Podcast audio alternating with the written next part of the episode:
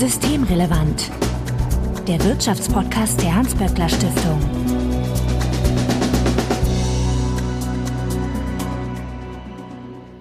Heute ist Donnerstag, der 21. Dezember 2023. Willkommen zur 173. Ausgabe von Systemrelevant. Christina Schildmann, ich grüße dich. Ich grüße dich, Marco. Du leitest die Forschungsförderung in der Hans-Böckler Stiftung. Und Christoph Trautvetter. Hallo, ich grüße dich.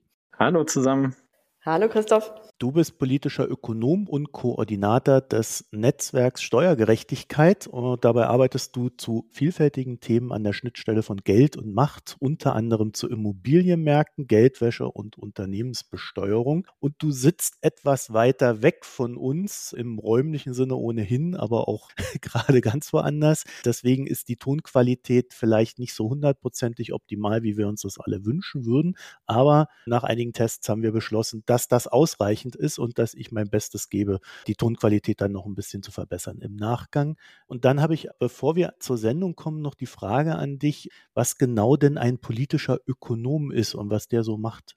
Ja, die politische Ökonomie ist ja eine relativ alte Wissenschaft, bevor die Ökonomen angefangen haben, nur noch mathematische Modelle zu rechnen. Im Prinzip ein Wissenschaftszweig, der sich mit der Verbindung zwischen Geld und Macht beschäftigt und eher aus soziologischer Perspektive auf die Ökonomie guckt und eben guckt, wie Verteilung von Macht und äh, Vermögen und Geld die politischen Entscheidungsprozesse und die Gesellschaft beeinflussen. Es ist in dem Sinne dann kein Zufall, dass du beim Netzwerk Steuergerechtigkeit gelandet bist. Das ist richtig. Das habe ich vor sieben Jahren etwa entschieden, äh, mich tatsächlich der Steuergerechtigkeit zu widmen, weil da über das Steuersystem in demokratischen Gesellschaften im Prinzip zwischen Macht und Geld vermittelt wird. Äh, und deswegen wie gesagt, bin ich hier nicht ganz zufällig. Da gehen wir gleich noch mal kurz rein, was genau das Netzwerk Steuergerechtigkeit ist. Davor aber vorweg wie immer der Hinweis, dass wenn ihr uns erreichen möchtet, könnt ihr uns beispielsweise auf X, dem ehemaligen Twitter, antickern, böckler-de oder auch per E-Mail an systemrelevant.böckler.de uns anschreiben. Also Hinweise, Korrekturen, Unmut und Anregungen bitte einfach einsenden und wir freuen uns, wenn ihr uns in einem Podcatcher eurer Wahl abonniert. Mein Name ist Marco Herak und wir wollen uns heute mit Reichtum beschäftigen, den Superreichen, wage ich mal zu sagen. Das sind so Menschen, die sagen, nicht alle, aber einige, die Deutschen sind kein Land der Eigenverantwortung und damit begründen, warum es ganz gut ist, dass sie selbst Geld verteilen und haben und nicht etwa andere, die es vielleicht etwas nötiger hätten. Genau die, Christoph, habt ihr euch in einer Studie näher angeschaut. Eine Studie zu dem Milliardenvermögen dieses schönen Landes. Und vielleicht mal vorweg die Frage, was genau das Netzwerk Steuergerechtigkeit macht, also was auch das dahinterstehende Anliegen ist.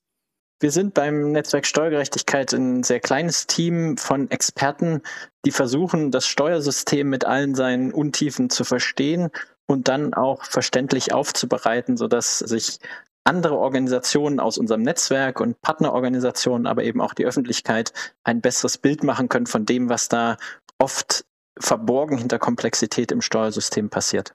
Und wie seid ihr auf die Idee zu dieser Studie gekommen? Wir sehen das ständig in unserer Arbeit im Prinzip, dass seitdem es die Vermögenssteuer nicht mehr gibt, wir sehr, sehr wenig darüber wissen, wie große Vermögen sich entwickeln, tatsächlich auch, äh, wie es mit der Eigenverantwortlichkeit da bei diesen Vermögen aussieht, aber eben auch mit der Besteuerung in dem Bereich. Wir wissen aus unserer Arbeit, dass da in den letzten 30 Jahren ganz, ganz große Veränderungen passiert sind. Aber die kann sich kein Mensch so richtig vorstellen. Wir reden immer über Einkommenssteuer und über Spitzensteuersätze und bedenken nicht, dass das Einkommen der Superreichen tatsächlich mit der Einkommenssteuer sehr wenig zu tun hat, weil sie eben nicht so wie wir alle Arbeitseinkommen beziehen, sondern vor allen Dingen Vermögenseinkommen. Die werden ganz anders besteuert, ganz an, und eben kaum erfasst. Und deswegen haben wir uns gedacht, da müssen wir mal genauer reingucken, das müssen wir besser verstehen, weil es eben für unsere Gesellschaft sehr wichtig ist.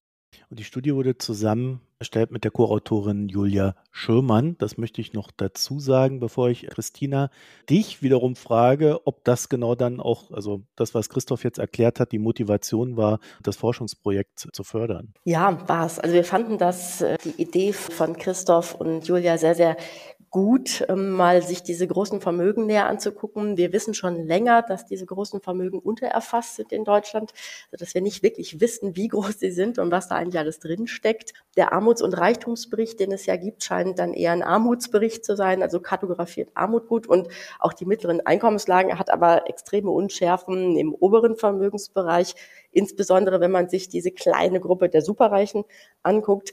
Warum ist das schlecht, dass wir über diese kleine Gruppe der Superreichen so wenig wissen? Wir haben deswegen eine ziemlich uninformierte Debatte, würde ich mal sagen, über Vermögensverteilung und Besteuerung.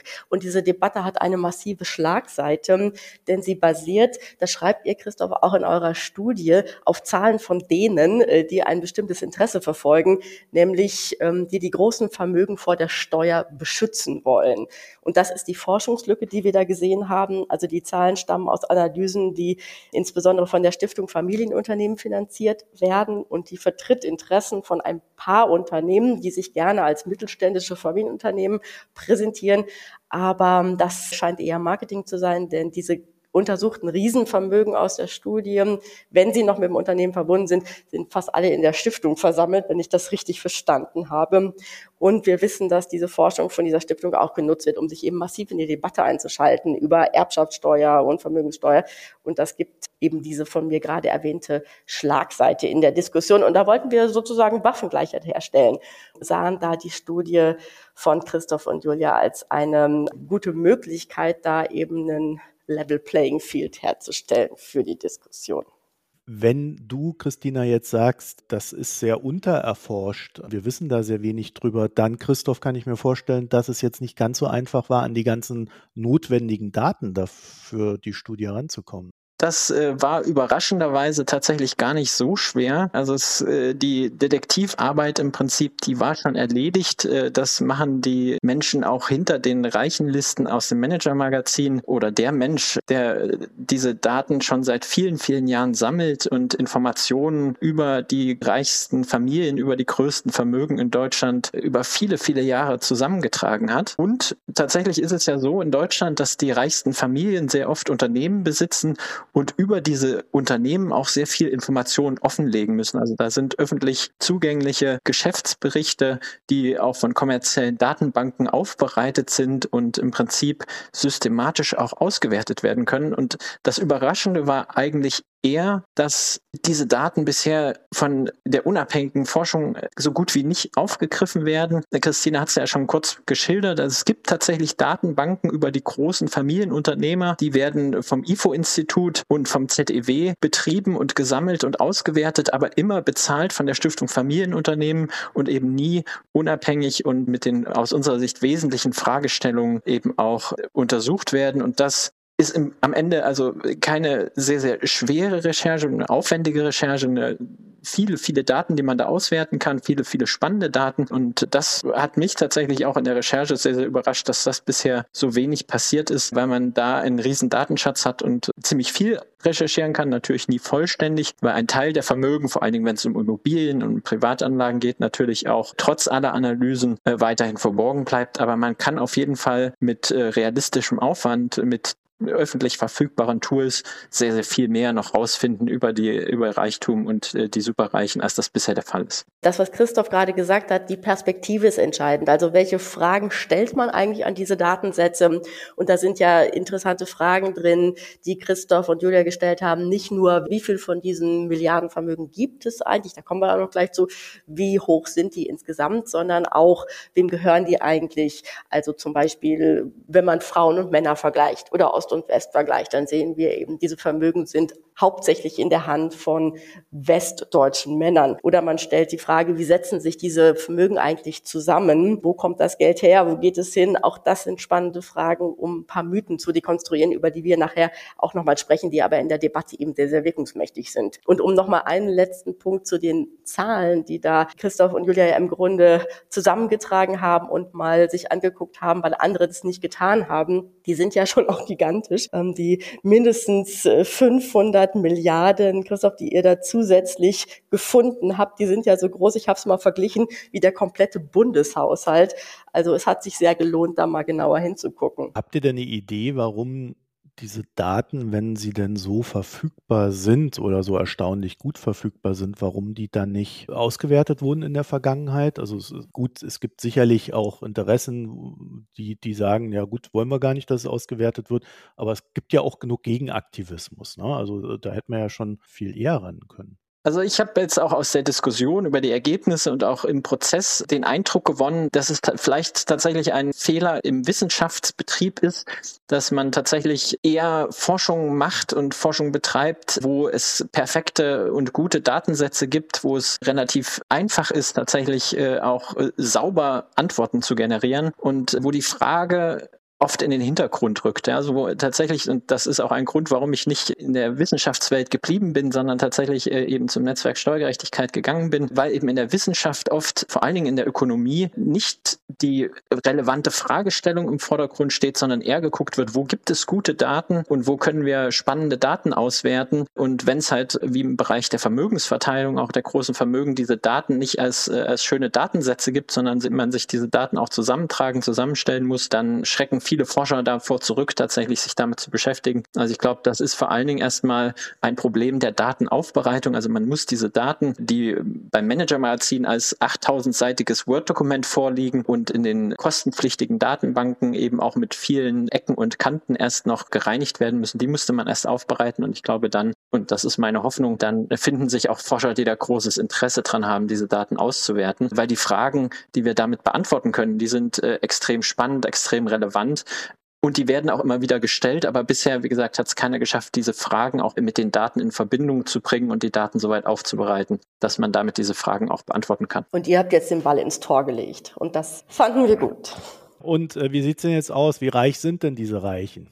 Also sind tatsächlich äh, sehr reich. Das Manager-Magazin schätzt ja so grob 900 Milliarden Euro, die sich auf etwa 200 Milliarden Vermögen verteilen. 200 große Familien, 200 äh, große Unternehmen. Wir haben noch ein paar zusätzliche Milliardenvermögen gefunden. Die reichste Familie in Deutschland, die Familie hinter Böhringer Ingelheim, die fehlt im Manager-Magazin mit einem Vermögen von etwa 50 Milliarden Euro aufwärts, einfach weil sie dagegen geklagt hat, in dieser Liste zu erscheinen. Eine ganze Reihe von anderen äh, Familien, vor allen Dingen Immobilieneigentümer, die sind in der Liste komplett unterbewertet. Die erscheinen irgendwo unter ferner Liefen mit einem Vermögen von vielleicht 700 Millionen Euro, auch wenn das mittlerweile fünf oder sechs oder siebenmal so viel wert ist. Und insgesamt also elf zusätzliche Milliardäre, das ist nur ein kleiner Anfang und der Ball liegt auf dem Elfmeterpunkt. Wir haben ihn noch nicht ins Tor gelegt, sondern tatsächlich kann man da noch sehr viel mehr auswerten. Wir werden auch noch weitere Milliardäre finden, wenn wir weiter suchen und diese Daten auch äh, zu Ende auswerten. Und dann schätzen wir, kommen wir auf etwa 500 Milliarden Euro zusätzliches Vermögen. Mindestens, vielleicht werden es auch 1000 Milliarden. Also ungefähr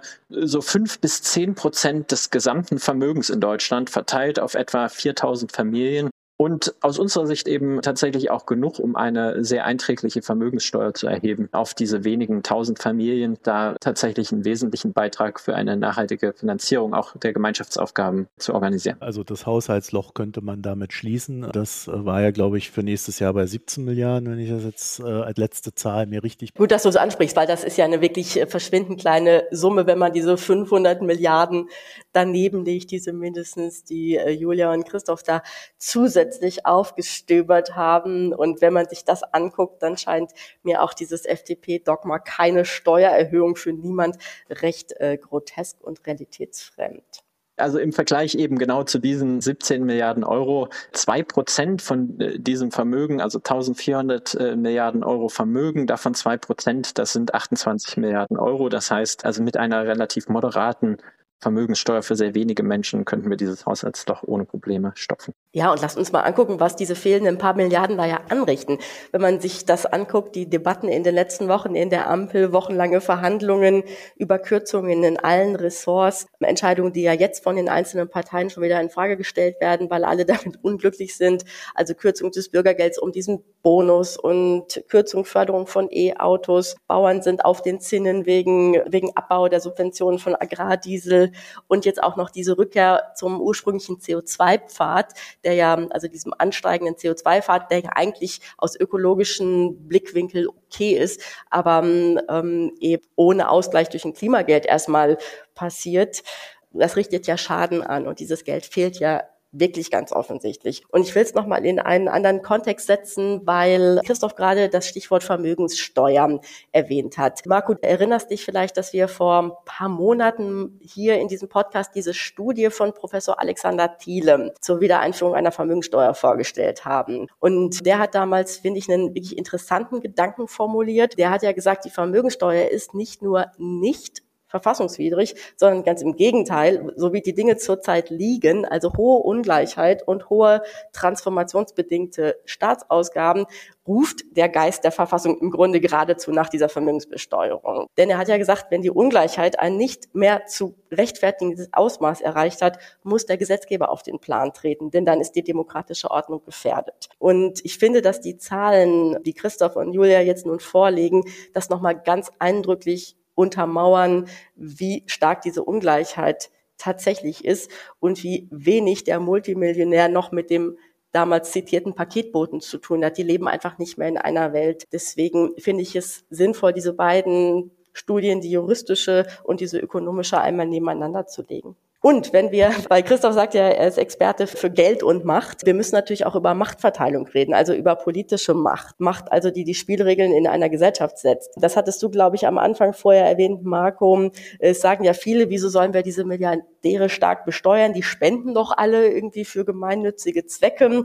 Die denken da wahrscheinlich dann an die Tech-Milliardäre aus dem Silicon Valley, die sich da als Philanthropen betätigen. Das Problem ist jetzt nur, aber sie entscheiden halt, was ein guter Zweck ist und wohin das Geld fließt. Und das hat jetzt mit Demokratie ja wenig zu tun. Es muss nicht an der Allgemeinheit orientiert sein, auf alle Fälle. Aber äh, es gibt ja durchaus die Annahme und Aussage, dass reiche Menschen halt eben auch besonders viel für ihr Geld arbeiten. Sie investieren, sie schaffen Mehrwert für die Gesellschaft, sie schaffen Arbeitsplätze und äh, da könnte man ja auch weil wir ja in Deutschland ein Steuersystem haben, was dann mehr so einkommensbasiert ist, sagen, naja, dann wird ja durch die Schaffenskraft dieser Menschen ja ohnehin die Steuer eingenommen, weil sie ja dann auch äh, höhere Einkommen haben. Oder ist das so ein Mythos? Das würde ich sagen, also da bewegen wir uns auf jeden Fall Richtung Mythos. Können wir einfach nicht beantworten. Das können wir auch mit der Studie noch nicht beantworten. Genau deswegen braucht es diese Analysen. Also natürlich sagen die Familienunternehmer, die Stiftung Familienunternehmen, die sagt es, also wir vertreten die Unternehmer, das Unternehmertum in Deutschland und wir investieren, wir schaffen Arbeitsplätze, wir spenden. Und das ist aber, und das zeigen unsere Zahlen zumindest schon mal ganz grob, tatsächlich ein Mythos und immer auch immer mehr ein Mythos, weil tatsächlich die Unternehmensgründer mittlerweile in der Minderheit sind. Also von den Milliardenvermögen, die wir uns angeguckt haben, ist jedes fünfte Unternehmen schon verkauft und äh, die Familien leben also nur noch von den Verkaufserlösen, die sie irgendwo anders an der Börse angelegt haben oder in irgendwelche Fonds gesteckt haben. Und von den tatsächlich noch familiengeführten Unternehmen hinter den Milliardenvermögen wird tatsächlich auch nur die Hälfte noch von der Familie geführt. Die andere Hälfte wird von Vermögensverwaltern verwaltet, von professionellen Managern geleitet und da beschränkt sich im Prinzip die Rolle der Milliardäre hinter diesen Unternehmen auf die Rolle eines Investors und gar nicht mehr auf die Rolle eines, äh, eines Unternehmers. Und die treffen eben sehr oft dann Entscheidungen, die vor allen Dingen der Vermögenswahrung dienen. Also da wird in Unternehmenszukäufe in den USA investiert, in Bestandsimmobilien, in alle möglichen Sachen, aber eben nicht in die Sachen, die wir gesellschaftlich brauchen, die Sachen, die aus unternehmerischer Sicht Sinn machen. Und wie gesagt, also da bewegen wir uns in einem Mythos, der uns immer wieder auch vorgehalten wird und wir überprüfen ihn nicht wissenschaftlich. Und das halte ich für ein großes Problem. Wir müssten uns eben äh, genauer auch jetzt angucken, ist denn das so? Investieren tatsächlich äh, sehr reiche Familien besser als andere? Und wie weit ist es denn tatsächlich hin mit dem Unternehmertum in diesem Bereich? Also du würdest tatsächlich noch einen Unterschied ziehen zwischen der Art, wie das Vermögen verwaltet wird. Ne? Also dieses, wenn man in eine Bestandsimmobilie investiert, schafft das halt eben keinen neuen Wohnraum, sondern es treibt einfach nur die Preise der Immobilien nach oben. Zum Beispiel als äh, in Berlin sitzt, äh, versteht man das, glaube ich, ganz gut. ähm, und, und den Unterschied, äh, der wäre dir noch wichtig, den zu ziehen. Richtig, also wir nennen ja im Prinzip alles Unternehmertum und äh, Familienunternehmen und Investitionen, ganz egal, ob es sich um äh, den Erben in dritter Generation handelt, der tatsächlich seinen Anwalt beauftragt hat, irgendwo Immobilien zusammenzukaufen und äh, gar nichts in die Modernisierung oder in den Neubau investiert. Und da müssen wir tatsächlich genauer unterscheiden und diesen Mythos untersuchen. Da erstmal, ob tatsächlich die Milliardäre wirklich in unsere Zukunft investieren oder ob das Geld nicht vielleicht besser an anderer Stelle aufgehoben wäre. Bei jungen Unternehmern, die tatsächlich sich unternehmerisch auf den Weg machen wollen, vielleicht auch beim Staat, der in Infrastruktur und in Gemeinschaftsgüter investiert. Also es ist nicht so sehr die Frage, ob investiert wird, sondern tatsächlich auch wie und wo und ob wir das einfach quasi dem Zufall und den Reichen überlassen sollten, dass sie schon für unsere Zukunft äh, sinnvoll investieren oder ob wir uns das nicht genauer angucken sollten, so wie es unser Grundgesetz ja auch im Prinzip sagt. Eigentum kommt mit Verantwortung und diese Verantwortung sollten wir zumindest einmal überprüfen und Rechenschaftspflicht einfordern und herstellen. Und ich mache es jetzt aber noch mal einmal ein bisschen schlichter, weil eine Sache habt ihr ja durchaus sehr deutlich gezeigt, dass Milliardärsein nicht automatisch mit diesem mittelständischen Familienunternehmertum einhergeht. Und das ist ja ein ganz wirkmächtiges Bild, was bisher in den Köpfen ist und was jede vermögenssteuerpolitische Debatte tot macht. Dieser Unternehmer, der da in seiner Region sitzt, der verantwortungsbewusst seine, was weiß ich, Schraubenfabrik lenkt und jährlich an die städtische Leihbibliothek spendet, dass da das Geld sich versammelt. Und in dem Moment, wo ihr diesen diesen Mythos knackt, kann man, glaube ich, nochmal ganz anders über Steuern reden, als wenn man davon ausgeht, dass in dem Moment, wo man eine Steuer erhebt, sofort Arbeitsplätze verloren gehen, was ja einfach ganz klar nicht der Fall ist. Deswegen war mir das wichtig, nochmal zu zeigen, was diese Studie bereits jetzt schon leistet. Insbesondere leistet sie natürlich, die Debatte wieder zu eröffnen und den Forschungsblick auf bestimmte Fragestellungen zu richten, wie Christoph das gerade gesagt hat. Aber ein paar Dinge zeigt sie auch schon sehr, sehr eindeutig. Und was vielleicht, wenn wir gleich nochmal über die Mythen reden, dieser Mythos, die Milliardäre werden eh schon zu hoch besteuert.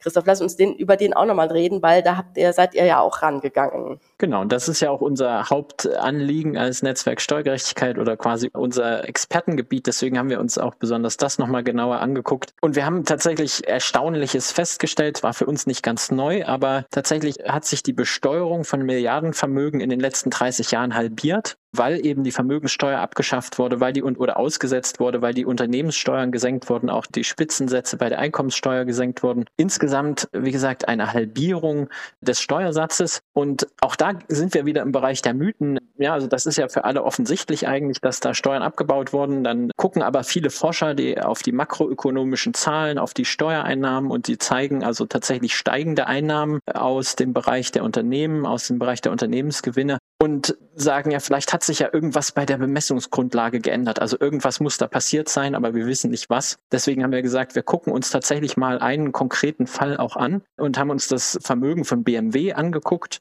Ja, das ist ja mittlerweile schon in der fünften oder sechsten Generation eben fortgetragen immer auf die nächsten Erben. Das heißt, da gibt's also zwei Geschwister, die das Unternehmen von ihren Eltern geerbt haben und äh, also da auch seit 1997 ein großes äh, Vermögenswachstum hingelegt haben. Und wir haben uns mal angeguckt, weil 1996 tatsächlich auch BMW schon Geschäftsberichte veröffentlicht hat als börsennotiertes Unternehmen, wie damals die Gewinne aussahen, wie sie versteuert wurden und äh, wie sie heute versteuert werden. Und das können wir eben für dieses Vermögen so besonders gut und auch, äh, wie gesagt, mit öffentlichen Informationen Informationen schön zeigen. Also auf die Gewinne aus dem BMW-Vermögen wurden 1996 noch 61 Prozent Steuern fällig etwa. Und das sind mittlerweile nur noch je nach Jahr so 21 bis 25 Prozent. Also sogar mehr als halbiert. An einem konkreten Fall auch nachweisbar, dass die Besteuerung massiv gesunken ist, egal was mit der Bemessungsgrundlage passiert ist. Tatsächlich hat sich in konkreten Fällen für einzelne Milliardäre und eben für die meisten Milliardäre aus unserer Sicht für die typischen Einnahmen aus diesen Unternehmenseinkommen der Steuersatz mehr als halbiert. Und für Milliardäre ist Deutschland kein Hochsteuerland, sondern tatsächlich Niedrigsteuerland. Und das ist aus unserer Sicht der zentrale Mythos, der immer aufrechterhalten wird, tatsächlich bisher, weil die meisten Leute mit der Vermögensbesteuerung nichts zu tun haben und immer nur die Einkommenssteuer vor Augen haben. Total interessant fand ich ja das mit der Thesaurierung. Das war mir nicht klar. Klar war, dass die Vermögensteuer ausgesetzt ist. Das ist ja allgemein bekannt. Aber äh, diese Unternehmenssteuer für nicht ausgeschüttete, also thesaurierte Gewinne wurde halbiert, habt ihr geschrieben. Und da denkt man ja zuerst, das ist ja ganz fair, denn wenn man diese Gewinne nicht ausschüttet, werden die ja im Unternehmen investiert, also in Maschinen und Produktionsverfahren, Gehälter von Mitarbeitenden und so. Aber, das habe ich jetzt in eurer Studie verstanden, gilt diese Steuersenkung ja auch für Gewinne, die statt an die einzelnen Aktienbesitzer an eine Beteiligungsholding ausgeschüttet werden außerhalb des Unternehmens. Also man kann sie wunderbar rauslenken und sie werden trotzdem steuerbegünstigt behandelt, wenn ich das richtig verstanden habe. Genau, da sind wir im Prinzip wieder bei dem gleichen Mythos. Wir haben diese Steuersenkung, diese massive Steuersenkung mit der Begründung gemacht, dass eben das Geld im Unternehmen bleibt und investiert wird. Aber wir überprüfen es auch aus steuerlicher Sicht nicht. Also das Geld kann wie im Fall von BMW tatsächlich auch ausgeschüttet werden an die Eigentümer. Aber solange die Eigentümer es nicht auf ihrem Privatkonto vereinnahmen, sondern in ihrer Beteiligungsholding ansparen, also in ihrer quasi Sparbüchse und die Sparbüchse richtig organisieren, dann können sie steuerfrei ansparen und können damit dann auch alle möglichen Sachen kaufen, eben auch Bestandsimmobilien, die mit Investitionen nichts zu tun haben. Und selbst das Geld, was in den Unternehmen bleibt, muss nicht investiert werden. Das kann tatsächlich auch einfach in Apple-Aktien fließen. Und das ist äh, öfter auch der Fall, dass tatsächlich viele Familienunternehmen, also Milliardärsunternehmen, wie man sie besser bezeichnen sollte, einen Großteil ihrer Gewinne tatsächlich ansparen und nur einen kleinen Teil davon wirklich auch in Zukunftsinvestitionen lenken, sondern einen großen Teil tatsächlich einfach irgendwo in kurzfristige Finanzanlagen zwischenparken, also unproduktiv im Unternehmen einfach zwischenlagern, weil sie da keine Steuern zahlen müssen. Und dann ist ja auch klar, warum die Ungleichheit innerhalb der Gesellschaft sich verstärkt hat. Ja. Also wenn ich jetzt das so höre, was du sagst. Und Christina, den Schluss würde ich äh, wir, auch ziehen. Wir, ja. also äh, wir haben ja in den letzten Folgen auch immer wieder über die anstehende sozial-ökologische Transformation äh, geredet. Jetzt haben wir den Haushaltsstreit, das Geld wird knapper, die Investitionen müssen trotzdem gemacht werden. Viele Infrastrukturprojekte in Deutschland laufen nicht so, wie sie sollten müsste man halt Geld reinbuttern. Ja, man, man, kann da schon auf Ideen kommen, wo dieses Geld herkommen sollte im Absolut. Sinne der Gesellschaft. Ne? Die Verbindung, die Verbindung hat sich bei mir im Kopf auch sehr schnell hergestellt. Also was klar ist, ist, dass der Kampf gegen den Klimawandel mit Kosten verbunden ist und die Debatte jetzt gerade ausgefochten wird, wer die eigentlich trägt, ob es die Steuerzahlenden sind, Empfänger von Sozialleistungen sind, die künftigen Generationen sind und was da gerecht und angemessen ist. Ich will hier auch noch mal eine andere Studie daneben legen und zwar die, die wir vor kurzem vorgestellt haben.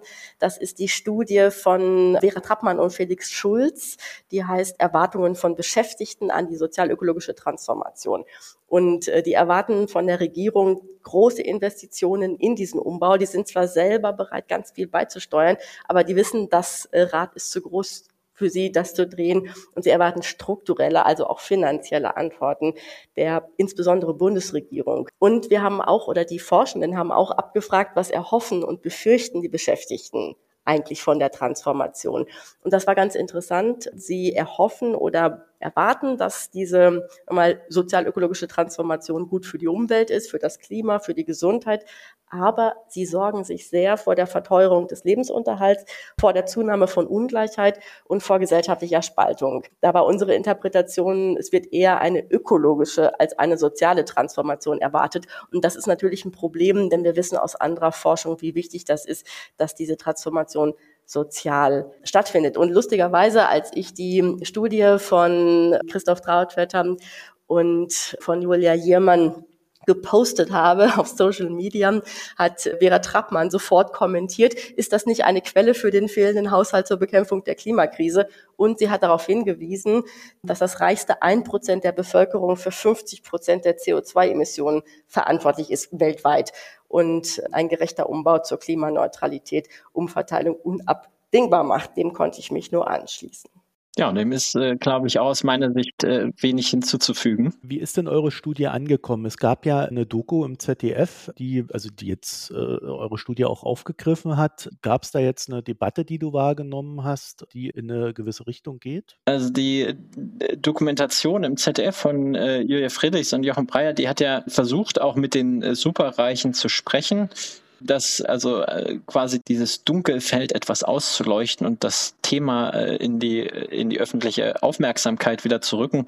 Ja, weil wir in der Vergangenheit eben auch in der Haushaltsdebatte vor allen Dingen über Bürgergeld und Schmarotzer am unteren Ende der Verteilung geredet haben und äh, die Superreichen komplett aus der Debatte rausgefallen sind. Und die Dokumentation hat äh, auch wichtige Ergebnisse aus der Studie aufgegriffen. Also sie hat tatsächlich, glaube ich, auch diesen Steuersatz, diese Steuersatzsenkung für viele Menschen zum ersten Mal sichtbar gemacht. Auch das Wort Verschonungsbedarfsprüfung nochmal äh, ganz stark in den Fokus gerückt und äh, sehr, sehr schön illustriert. Ich glaube, also kann ich nur jedem empfehlen, sich das anzugucken. Und was ich jetzt aus der Debatte darüber wahrgenommen habe, ist, dass das sehr, sehr gut angekommen ist, dass also die Einschaltquoten sehr, sehr hoch waren, dass es auch an vielen Stellen aufgegriffen wurde und dass also damit dieser bisher ignorierte andere Teil der Vermögensverteilung, also neben der Armut und äh, ja, den sozialen Schmarotzern in diesem Bereich, von denen es ja angeblich äh, so viele gibt, eben auch der andere Teil der Verteilung stärker in den Fokus gerückt ist. Das ist schon mal ein, äh, für uns ein großer Erfolg, eine große Freude. Ähm, der Film endet, die Dokumentation endet aber noch einen Schritt weiter im Prinzip. Und Sie haben gesagt, also während der Dreharbeiten haben Sie gemerkt, dass es neben den Ungerechtigkeiten im Steuersystem, die also in den Gesetzen verankert ist, quasi den legalen Ungerechtigkeiten, noch eine, eine Reihe von deutlich problematischeren Ungerechtigkeiten gibt, dass es eine ganze Armee von Beratern gibt, die mit äh, zusätzlichen Steuertricks den, den Steuersatz noch weiter runterdrücken. Und deswegen endet der Film auch bei einer Finanzbeamtin, die auf einer, äh, einer Veranstaltung dieser äh, Steuerberater auf auftritt und dort äh, die äh, versammelten Berater mit ihren Werkzeugkästen in Ruhe und in Sicherheit wiegt. Und das ist, glaube ich, nach dem Film der große Skandal geworden, auch da, wo die Diskussion aktuell noch drum weitergeht, ob tatsächlich solche Vorträge von Finanzbeamten okay sind und ob wir nicht in dem Bereich bei den Steuertricks noch mehr machen müssen.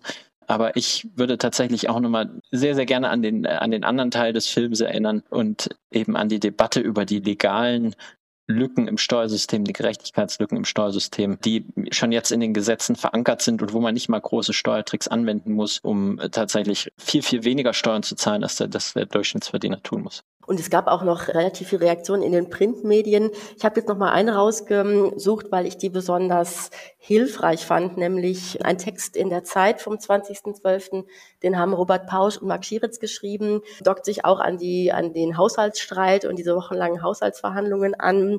Die schreiben, dass die Sparpolitik jetzt zu einem Verteilungskonflikt innerhalb der Mittelschicht führt, weil Heizen und Tanken und Treckerfahren teurer wird, während die Vermögen und Steuerprivilegien der Allerobersten auf wundersame Weise, schreiben sie, unangetastet bleiben und schreiben weiter die Meldung, dass nach einer Studie der Hans-Böckler-Stiftung der Steuersatz für Milliardäre heute bloß noch halb so hoch ist wie vor 30 Jahren, interessiert dagegen kaum jemand.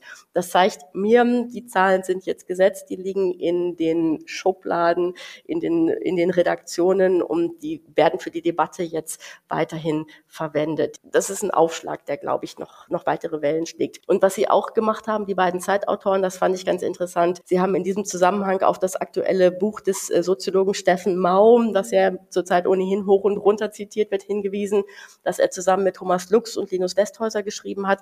Triggerpunkte heißt das. Und da geht es darum, dass Ungleichheitskonflikte aktuell in vier Arenen verhandelt werden.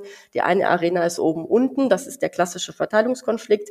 Die zweite Arena ist innen und außen, da geht es um Zuwanderung. Die dritte ist, die, ist der Wir-Die-Konflikt, also da geht es um Identität. Und der vierte heute Morgen, also die Klimafrage. Und sie schreiben das in allen drei, oder Steffen Mau schreibt im Grunde, dass in allen drei Arenen Konflikte toben, nur in einer nicht, nämlich diesem Oben-Unten-Konflikt, der sagt, schreibt Steffen Mau, ist demobilisiert, findet also nicht zwischen den Armen und Reichen statt, sondern innerhalb der Mittelschicht. Und meine Hoffnung und Vermutung ist, dass die Zahlen von äh, Julia Jemann und Christoph Trautvetter helfen, diesen Oben-Unten-Konflikt äh, wieder zu mobilisieren. Und da sagt ja tatsächlich das Buch, das ist sehr spannend, äh, da sind die Superreichen quasi der Triggerpunkt für die Debatte. Am oberen Ende, während eben die soziale Hängematte der Triggerpunkt am unteren Ende ist. Und äh, also da müssen wir tatsächlich schaffen, die Debatte Richtung über den Triggerpunkt Superreiche auf die Ungerechtigkeiten im Steuersystem zu lenken wieder und müssen aber aufpassen. Ich glaube, das sieht man auch in der Debatte nach dem Film, dass das jetzt nicht in einer Hexenjagd auf, äh, auf diese Finanzbeamtin da ausartet, sondern dass wir tatsächlich die systematischen Fragen nicht aus dem Auge verlieren, wenn wir über so persönliche Schicksale reden, die immer sehr viel leichter irgendwie greifbar sind. Ja, also der Film redet natürlich äh, auch 500 Milliarden und große Zahlen und äh, unvorstellbare Steuerlücken, ja, weil wie gesagt der normale Bürger, der Durchschnittsverdiener hat ja äh, nur sein Arbeitseinkommen und zahlt Einkommenssteuer drauf, aber hat mit der Besteuerung von Vermögenseinkommen gar nichts zu tun. Deswegen ist es ganz, ganz schwer, das äh, runterzubrechen, sichtbar zu machen. Aber ich glaube, da hat äh, der Film vor allen Dingen auch nochmal einen, einen großen Schritt nach vorne getan. Und wir müssen jetzt den nächsten Schritt tun und tatsächlich äh, systematisch auch die Fragen beantworten und auch regelmäßig wieder in die öffentliche Debatte zurückbringen. Und da hoffe ich tatsächlich auf die Unterstützung der Wissenschaft, dass sie die Daten, die wir angefangen haben, hier aufzubereiten, zu strukturieren und zu sammeln, auch systematisch auswerten und einen echten Reichtumsbericht auch unabhängig durchgeführten wissenschaftlichen Reichtumsbericht ermöglichen, der sich eben anders als der Armuts- und Reichtumsbericht der Bundesregierung nicht nur die Armen und den Mittelstand, sondern auch die Superreichen anguckt und äh, damit ein echtes und umfassendes Bild der Gesellschaft ermöglicht und äh, eben auch eine ausgeglichene, ausgewogene Diskussion über äh, Gerechtigkeit, über den Oben- und Unten-Konflikt möglich macht. Ihr stellt die Daten ja auch zur Verfügung ähm, der Allgemeinheit als Beitrag. Die sind mit unserer Studie verlinkt. Also damit kann jetzt, wie du sagst, weitergearbeitet werden. Genau. Zu dieser Finanzbeamtin äh, würde ich schon noch gerne einwerfen, dass das natürlich, auch wenn das jetzt in der öffentlichen Debatte vielleicht auf eine etwas zu persönliche Schiene gerutscht ist, also auf ein Individuum, durchaus ja auch für ein strukturelles Problem steht, weil äh, im Zuge dessen ja auch bekannt wurde, dass das jetzt so gar nicht unüblich ist im Finanzamt. Und da hat man natürlich schon Fragen, dass wenn hohe Finanzbeamte auf einmal Superreiche beraten, also mir wäre nicht bekannt, dass die auch mal äh, sich um die Beratung der Ärmeren kümmern, ja, um das mal in den Kontext zu rücken. Das ist definitiv richtig. Das Beispiel ist eine sehr gute Illustration für ein strukturelles Problem. Also gerade im Arbeitsbereich von Gerda Hoffmann, äh, da, also die ist ja verantwortlich im Ministerium für die Erbschaftssteuer, für die Vermögenssteuer, für die Grunderwerbssteuer, für die Grundsteuer, also im Prinzip alles, was die Superreichen so im Steuersystem besonders interessiert. Und da gibt es ein strukturelles Machtproblem. Also da gibt es einzelne Familien, die tatsächlich Milliarden Beträge verlieren oder gewinnen, je nachdem, was in dieser Abteilung oder in diesem Referat entschieden wird. Das macht natürlich die Beamte nicht alleine, sondern es machen dann auch die, die politischen Entscheidungsträger in der Hierarchie. Das macht der Abteilungsleiter, das macht der Staatssekretär, das macht der Minister und am Ende die politischen Parteien. Und sie ist am Ende Weisungsempfänger. Aber das, was wir hier sehen, ist tatsächlich äh, an diesem Beispiel ein, eine schöne Illustration eines strukturellen Problems. Großes Machtungleichgewicht und die Finanzbeamten, die ja tatsächlich äh, wenn sie Einkommenssteuer und Lohnsteuern veranlagen, auch Rede und Antwort stehen müssen gegenüber dem normalen Steuerzahler. Die sind eben auf dieser politischen Ebene oft in der Minderheit und stehen einer großen Armada von Beratern gegenüber, die nur große Unternehmen und reiche Individuen beraten, ja, weil der normale Durchschnittsverdiener hat ja keinen Steuerberater, der hat äh, also im Prinzip äh, nur den Finanzbeamten und äh, der seine Steuern veranlagt. Und die einzigen Menschen, die für die es sich lohnt, für die es Sinn macht, tatsächlich Steuerberater zu beschäftigen, das sind große Unternehmen und äh, sehr reiche Menschen. Und entsprechend ist auch die politische Debatte, die technische Debatte vor allen Dingen um das Steuersystem sehr sehr stark verzerrt äh, eben zugunsten dieser Seite. Und deswegen ist es auch so wichtig, im Prinzip auch unsere Aufgabe Aufgabe, da äh, über die Öffentlichkeit, aber auch in den technischen Debatten ein Gegengewicht zu erzeugen für diese sehr einseitige Debatte, bei der am Ende die Finanzbeamten so ein bisschen einsam und auf äh, verlorenem Posten stehen, einer, einer Übermacht von hochbezahlten Beratern gegenüber. Dann danke ich euch für das Gespräch, Christina Schildmann. Ich danke. Und Christoph Trautvetter, vielen Dank. Ich danke auch.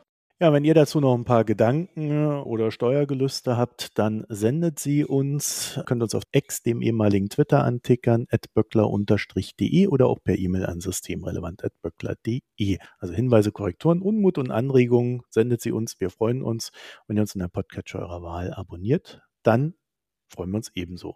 Ich vermute mal, das ist die letzte Folge im Jahr 2023. Deswegen möchte ich euch auch noch vielen Dank für die Treue in diesem Jahr senden und euch eine frohe Weihnachten und einen guten Rutsch wünschen. Bis nächstes Jahr. Tschüss. Tschüss. Tschüss. Das war Systemrelevant, der Wirtschaftspodcast der Hans-Böckler Stiftung.